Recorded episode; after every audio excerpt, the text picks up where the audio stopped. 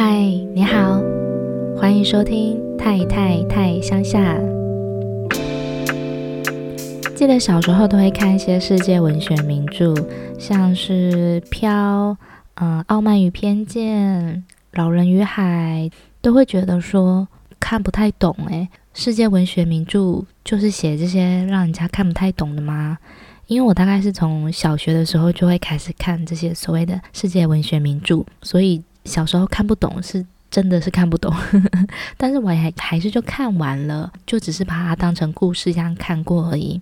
后来长大后才发现，世界文学名著他们会成为名著，一定是有其原因的。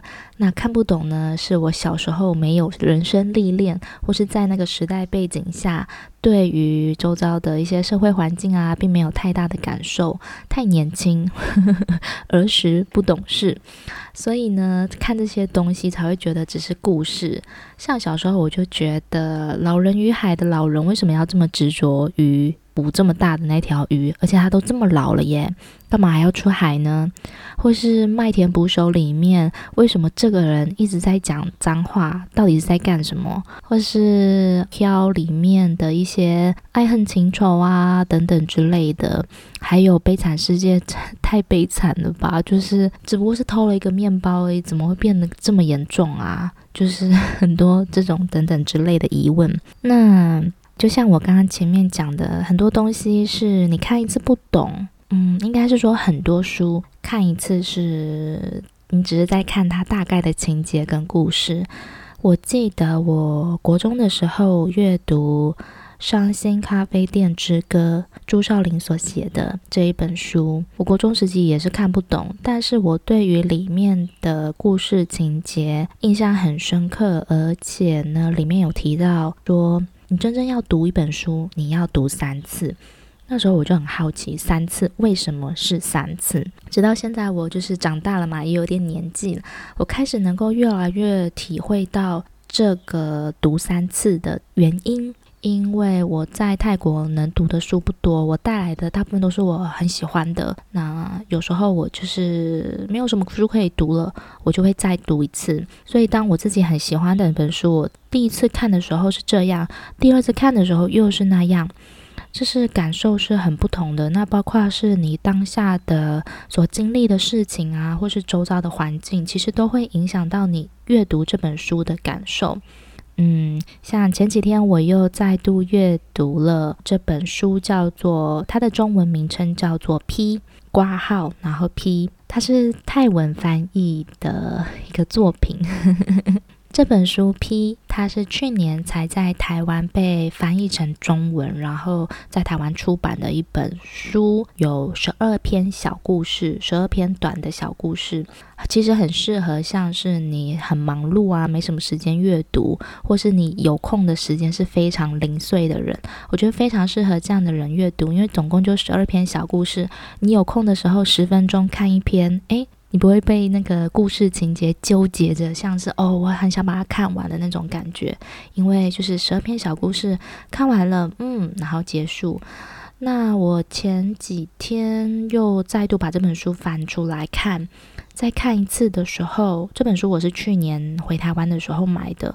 那前几天在看的时候，我的感受又更更不一样，更深刻。有一些故事我去年读可能没有什么感觉，就是嗯，哦。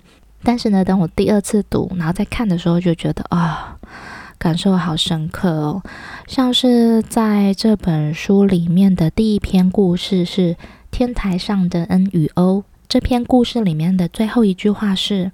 控诉者是空气中无所不在的气味。这个小故事的情节是，呃，一对男女呢，他们在报案不久之后，反而被逮捕了。他们并没有任何的杀人动机以及嫌疑，他们只是单纯的去报案。可是为什么被逮捕了呢？因为他们在 他们在那个风雨交加的夜晚，在顶楼上做爱了。然后他们做完之后，才发现了这一具尸体。可是，在发现之前，他们是真的不知道那个尸体的存在，所以才在顶楼上一时就是天雷勾动地火，欲火焚身的做了起来。但警察呢，却因为这个原因逮捕了他们，然后在逮捕的时候对他们说：“不用否认，你们的可耻行为留下的气味还飘在顶楼的空气里，即使清白的雨水也洗不掉那股臭味。然后又说了这一句：“如果我们国家的男男女女都跟你们一样，我们的未来应该会既黑暗又悲惨。”身为长辈的我必须说，我为年轻世代的堕落感到非常失望。在这阵子的时事状况下，我在读这篇故事的时候，跟去年的感受截然不同。去年我在看这篇故事，只觉得 好夸张哦，就是有点有趣，但是又有种嗯，好像淡淡的哀伤。那在前几天又再次读，就觉得对这句话的感受特别深。控诉者是空气中无所不在的气味，光这一点就能够成立罪证了。如果你是控诉者，你可以利用这个无所不在的气味去控诉任何你想控诉的人，因为它是一个很虚无缥缈的气味。可是如果你是被控诉的人，你似乎百口莫辩，它是空气中无所不在的气味。好像光这一点就可以把你的罪证成立了。这种存在在空气中的气味，它是一个很很耐人寻味的东西，就像韩国的电影《寄生上流》里面一样，那个社长对于这个司机身上这种酸酸的一种臭味，就是穷人的味道，穷人的气味，非常的敏感。《寄生上流》这部电影里面，你看得到画面，你听得到音乐，可是你闻不到味道。但是他在这部电影里面，一直一直有一种气味飘荡在空气中，是他想要表达的一个感受。对于这篇故事，我就会觉得啊，很有共鸣。那为什么这篇故事的名称是《天台上的恩与欧》？你看了就知道。那另外一个故事也是我想要分享的，就是呢，眼泪 Party。这个眼泪 Party 是一个游戏，故事里面的主角是一个女生，她叫做朱妮。朱妮呢，她是一个这个游戏这个眼泪 Party 的发起人。这个游戏怎么玩呢？就是啊，大家聚集在房间里面。大家每一周都会挑一天聚集在他的房间里面，小小的一个套房里面，然后用生辣椒配啤酒，辣到眼泪流出来，然后看谁能够哭得最惨最久。大家就是在比谁的眼泪最多，哭得最惨。那这个生辣椒呢，还是得精挑细选过后的，要很新鲜的那种才够呛辣。你就是会辣到眼泪流出来，然后一边喝着啤酒。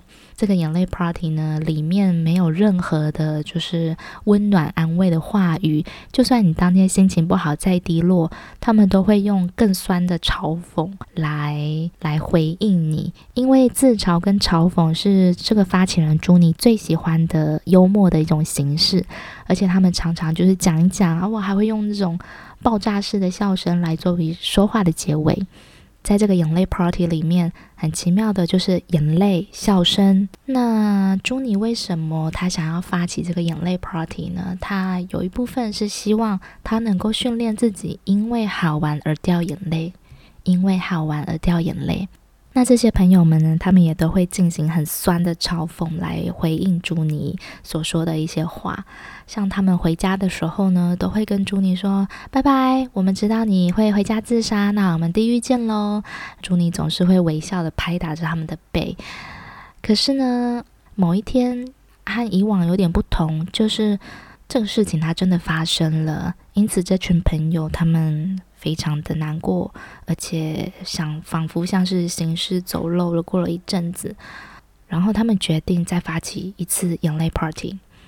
嗯，这就是呃这篇故事的大概的内容。我第一次看这个故事的时候，也是觉得 很扯，就是。然后第二次再看这篇故事的时候，感受是觉得嗯。我们常常会说哦，泰国人很欢乐，泰国人是欢乐民族。然后我们常常会看到一些泰国广告啊，或是泰国电影啊什么的，都是弄得很幽默。包括泰国人在学运、在抗议的时候，也都会想出一些很幽默、很嘲讽的点子。那这些欢乐的天性，它是否只是一种包装呢？因为在这种苦不见未来跟希望的生活当中，这么久这么多年了，而且在有限制的框架下，因为呢，你在这个框架下，所以你必须突破。然后用一种比较自嘲或是转一个弯的很幽默的方式来表达或疏解。我就会想说，常常会有人说泰国人很欢乐，那微笑国度这个名词好像也跟泰国画上等号。当然，这是观光局打的一个口号啦。但是泰国人这种乐天的态度，它是真的是一种民族的天性吗？还是说是在这样的生活跟社会的状态底下，是一种被压抑的表达方式？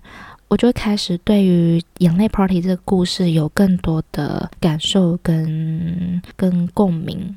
那除了这两篇故事是我最近在读这本书之后更为印象深刻的之外呢，它总共我说了嘛，这本 P 总共有十二篇小故事。那除了刚刚我说的这两篇之外，其他还有很有趣的，比如说像是在公园看着人来人往的阿崩。然后呢，如果你要跟他交谈，或者是进一步当朋友的话，他会很认真的给你一个同意授权书。或是呢，在公车上遇到了一个女生，她书写的字体运用了非常多的空白格，也就是说中间有很多空格，她的字跟字中间都隔得很开很开。那这个人他就非常的好奇，而且是无止境的好奇，他想尽了各种像是论文研究般的论述来去研究他这种书写方式。还有呢，像是呃，新月，新月是一个学生，小学生，他对于老师教的一加一等于二感到非常的困惑，因为他不觉得一加一会等于二。如果说一块水银加上一块水银，那会变成好大一块水银啊。那一滴眼泪加一滴眼泪也会变成好大一滴眼泪啊。为什么一加一一定会等于二呢？然后他在课堂上提出了这样的这样的疑问，但是老师当然就是 来，全班同学一起说一加一等于多少？大家说等于二。在老师好几次的教导之下，甚至老师为了要教他一加一就是等于二而落泪，觉得很难过。那新月觉得看到老师这么难过，他就只好假装认同说好，对。一加一等于二，但他心里其实是不太认同的。还有像是在帕塔亚，帕塔亚的吸血鬼拉提卡，帕塔亚是一个性产业很发达的一个地方嘛，大家应该都知道。那这个吸血鬼拉提卡，它消失在帕塔亚了。还有或者是啊、哦，这一篇最后的故事是看海的马鲁，看海的马鲁，他就是在海边看海。然后一边看海呢，一边批判这个作者帕达云。作者是作者的名称，就是中译文叫帕达云。他会说 帕达云以为他自己是谁，他竟然把我放在这里，然后什么什么等等之类的，就是用另外一个角度去批判作者，去看作者，我觉得很有趣。这十二篇故事呢，他们的表达方式都会有点诡异，你会觉得，嗯、这个故事情节好像，嗯。就是有点诡异，可是又呈现出一种很淡淡的哀伤，同时又有点好笑或者是幽默。总之，我觉得这一本书就是像极了泰国，不是像极了爱情哦。好，那这本书为什么叫做 P 呢？我还没有提到这本书里面的一个故事，叫做《刮胡里的豁然绿》。刮胡里的霍然绿，其实这本书它的泰文版就是原始版的名称。那，嗯、那个泰文我不会念，所以跳过。刮胡里的霍然绿听起来就是呃，到底是什么啊？其实就是一个刮胡。好像就是几率吧，对不对？豁然率是不是就是几率？其实我也不是很明白，因为我数学真的不是很好。泰文版的书名是《刮胡里的豁然率》，那中文版的名称也就是 P 刮胡刮胡 P，那其实也就是来自于这本书里面的这个故事。那这个故事它的描写方式很有趣，它的描写故事呢就是。从一张纸张掉落开始那一瞬间，故事开头就是我的纸掉了，然后后面就是刮胡，长长的刮胡，好几页，就是在讲说这一张纸掉下来那一瞬间，我回忆了我小时候的事情，然后一直到长大，一直到出社会的所有状况，很耐人寻味的表达方式，我觉得。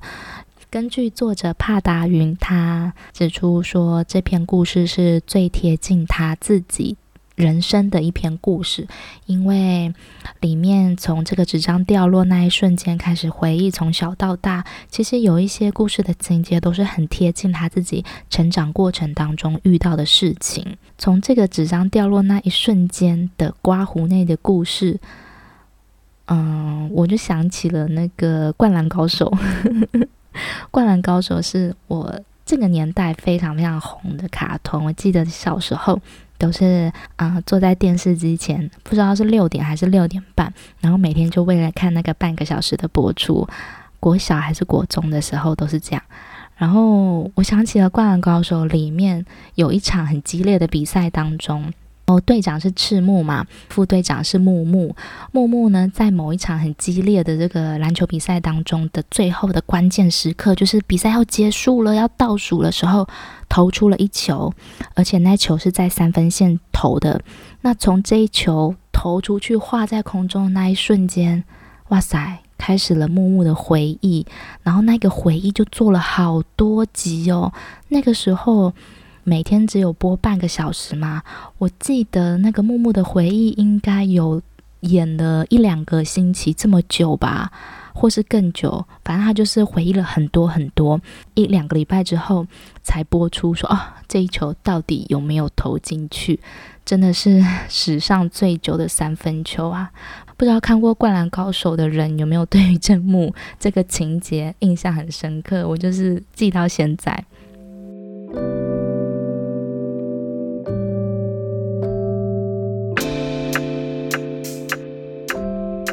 接下来，我们来介绍一下这个作者帕达云。帕达云其实他来过台湾好几次了哦。其实我是从台湾认识他的，就是二零一八年有个赤道二三五东南亚文学论坛才知道这个作者的。对于这个作者，我印象很深刻。第一第一个看到是他的外形，他就是一个光头。他身上有一种我觉得很像外星人的气质，他身上散发着一种神秘感，但是同时我又觉得他很帅，他真的还蛮帅，我觉得。好，我们来介绍一下帕达云这个人，他很厉害哦。刚刚呢，我介绍的那一本《P》这本书呢，是他在二十七岁的时候写的。他在二十七岁开始出了他的。第一本作品，然后也在同年呢，就是出了这一本《P》这本书，而且呢，他也在那一年就得到了所谓的东南亚文学奖。这个东南亚文学奖就是一个蛮大的一个，在东南亚蛮大的一个文学奖的废话。好，那帕达云在泰国是一个产量蛮丰富的一个作家，而且他的头衔有很多。他不只是作家，他还是导演，有拍片，也是一位译者。他十五岁的时候就去美国读书，所以他的英文是非常的好的。那他有把这个世界文学名著《麦田捕手》《麦田捕手》的英文版翻译成泰文，所以呢，呃，《麦田捕手》的泰文版是他翻译过来的。同时，他也是个编剧，他有在写剧本。那当然啦，他除了作家之外，也是个编辑。然后，他还是个平面设计师，可以说是跨足领域的艺术家。而且不仅如此哦，他也自己创业，然后成立了出版社，还有一个书店。同时，他也主办国际书展，所以他在泰国文坛界可以说是相当具指标性的人物。那我刚刚有提到这本《P》这本书，其实已经二十年了。二十年前所写下的这些故事，至今二十年后再来看，怎么还是这么的有感觉？而且会觉得，哎，时代好像在转动，好像有改变，却也好像什么都没变。作者呢，帕达云，他在听见赤道二三五的文学之声访谈中，他有提到关于他写作的灵感，其实很多是来自于对于曼谷的沮丧。对于曼谷的沮丧，是他从这个城市当中得到最多的灵感。是不是听起来有点悲伤？他说，如果呢，有一个一个很棒的地方，很知性的地方，而且。很开心的来触发灵感是，当然是很加分的啊。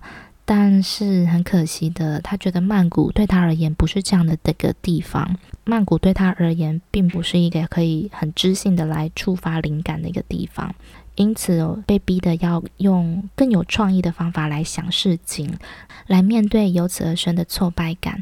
而且呢，幽默是对抗愚蠢最棒的武器之一了。我无法活得不幽默啊，他这么说着。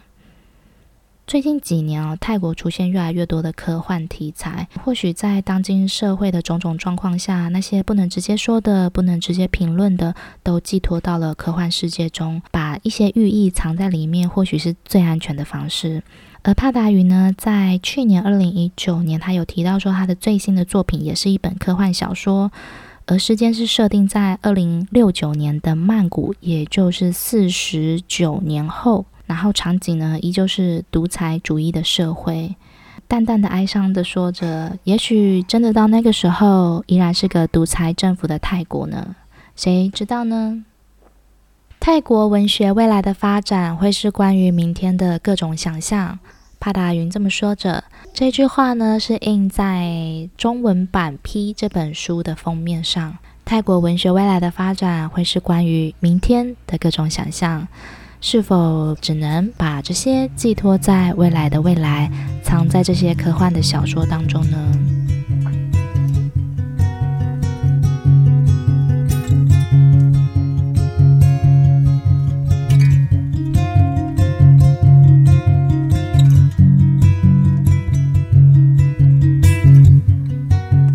大家好，现在我录音的时间是十一月二号的下午一点多，小孩正在睡午觉。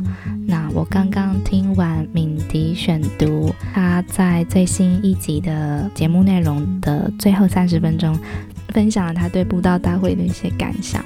我听着听着觉得很感动。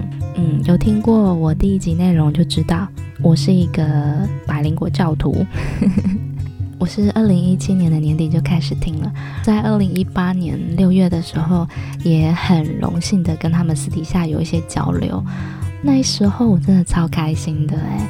今年百灵果举办的这两场布道大会，我都没有办法参加，不在台湾嘛，就只能遥望羡慕。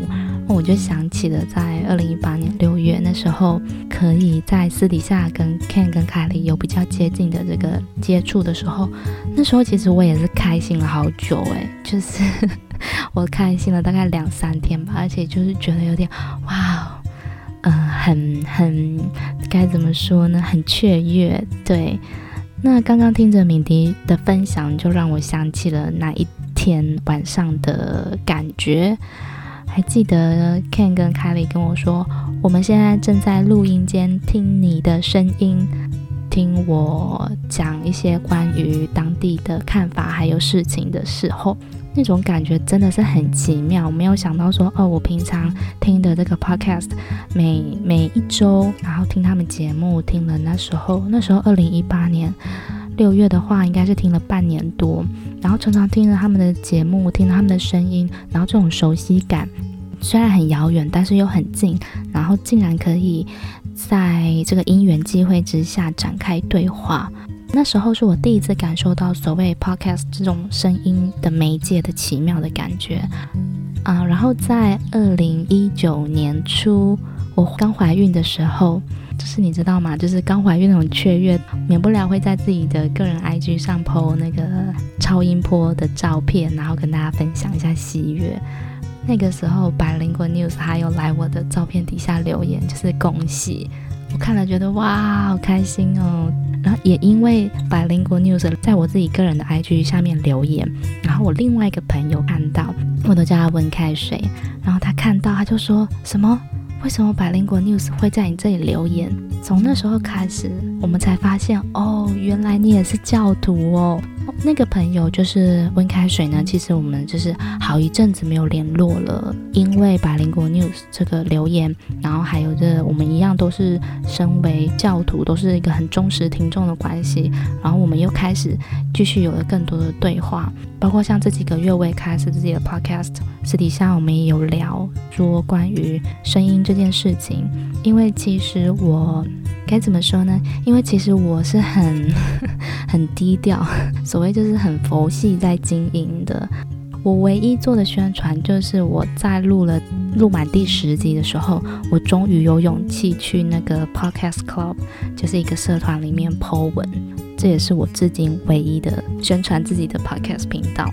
所以我的个人，我自己私人的脸书啊，或是包括我身边的朋友啊，他们都不知道我有在做 Podcast，一直到 一直到我做到第八集还是第七集，我才有朋友知道，而且。是我的泰国朋友，是我的泰国朋友，而且他会知道是因为我有问题想要问他，然后他是第一个知道的。那第二个知道的应该就是温开水，就我刚刚提到的。所以只有这两个朋友是我自己说哦，其实我有在做 podcast 这样子。那包括其实像我老公，他也是很后期才知道，也是我做了大概五六集他才知道，而且他没有在听，所以我可以说他的坏话没有关系哦。嗯，为什么我会很害羞去宣传自己的这个 podcast 频道？那是因为我觉得很赤裸，我不好意思跟我的亲朋好友讲说，哎，来听我的节目，因为里面我我不是做访谈性的，然后我也不是说分享什么专业的知识。其实我一开始做 podcast 初衷就是一方面是记录我的生活，然后。我希望在全职妈妈的生活中找一个出口。我不希望说我变成了每天只有妈妈经的那一种妈妈，就是生活好像只剩下小孩。我可以明白小孩是生活的重心，但是他不会是我生活的全部。我还必须要有自己的时间，还有自己。我好像讲了讲有点岔题了诶，反正就是刚刚听完敏迪的分享，觉得心里很感动，然后开始回想一些事情，回想 Podcast 这个东西，然后声音的媒介。其实从七月份开始做到现在也四个多月了，我不是那种会很积极去宣传，或者是很追求收听人数啊、播放率的那种，因为。对我来说，私底下的这个私讯啊，或者这些交流啊，反而是让我觉得更珍贵的，就是就是在你听到了某一集节目之后，然后你愿意花时间打文字传讯息给我分享，那种交流是让我觉得可以在我目前。朴实无华，也就是平凡单调的 妈妈生活里面中，可以跟外界有一个呃联络或是出口吗？怎么听起来我好像被关着？反正就是我很很感谢。哎呀，我也不知道我自己在说什么啦，我只是就是。我只是刚刚听到敏迪的分享，觉得很感动，然后就想要来说一些什么。反正我的节目的走向就是一个自言自语的方向嘛。OK，如果你有听到最后，那真的是非常感谢你，代表说你真的是很棒。那欢迎大家在 IG 上搜寻 Tai Country T A I C O U N T R Y 来追踪我，我很欢迎你留讯息跟我交流，或者是你对哪一集节目内容有什么样的想法啊等等之类的，都可以跟我说。那我们就下次见喽，拜拜。